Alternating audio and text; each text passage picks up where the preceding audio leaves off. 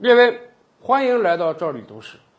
咱们中国人啊，其实也是挺有开拓精神的。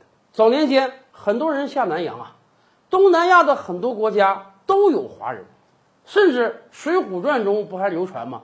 说那一百单八将啊，不是都没有好下场，有个混江龙李俊很有好下场啊，人家从梁山出来了，闯南洋，还自立为王，成了一国国王啊！而且我们不一定是往南洋方面发展。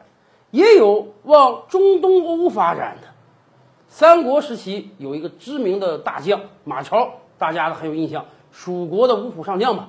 马超有一个从弟叫马岱，也是很有名的。大家都记得诸葛亮死了之后，魏延反了嘛？魏延大喊几声：“谁敢杀我？”结果有一个武将手起刀落，把魏延杀了，那就是马岱呀。马超和马岱当年都在西凉，和曹操打了几仗，没打过，哎。来到了汉中，最后投奔了刘备。可是马岱有一个亲弟弟叫马抗，当年啊没来得及跟马岱跑，被曹操打败之后呢，那就只能再往更偏远的地方逃窜。史书记载啊，马抗一直向西逃，最后按照近代的史书记载，马抗逃到了西海。西海其实就是今天的里海，那已经是当年波斯帝国的势力范围了。据说啊，本来这个波斯皇帝对马康还不错啊，想留他在宫廷中任个职位。结果没想到曹操那边也觉得有人跑到了那儿，怕生祸患，所以修书一封，要求波斯皇帝帮助曹操这边捉拿这个马康。波斯皇帝啊不愿意得罪中国，所以就对马康说：“这样吧，我呢也不抓你，但是呢你也别在我待着了，这里人不众多。我呢给你找个地方，到我下面的一个藩属国，哪里呢？”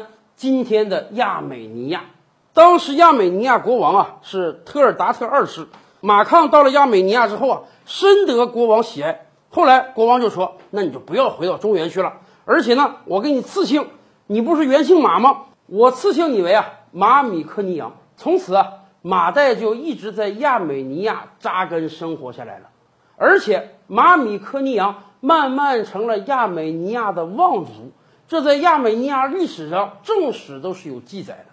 当然了，今天有人传说，说是马抗到了亚美尼亚之后建国，自己成了国王，这都是胡扯啊！马抗只是得到人家国王的喜爱，慢慢成为了亚美尼亚的一个贵族。二百多年后啊，马抗的后人瓦尔丹马米科尼昂成了亚美尼亚的民族英雄。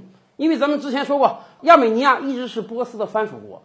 后来，波斯要求原本信基督教的亚美尼亚全国改信这个波斯的拜火教，结果引起了亚美尼亚人的奋勇反抗，而瓦尔丹就是领头反抗的人。正是在瓦尔丹的带领下，亚美尼亚慢慢实质上的取得了自治权。所以今天啊，在亚美尼亚市中心还有这个瓦尔丹的塑像，甚至有的去参观过的中国人都说啊，今天的亚美尼亚姓马米克尼扬的人。长得跟中国人还真是有点相像啊。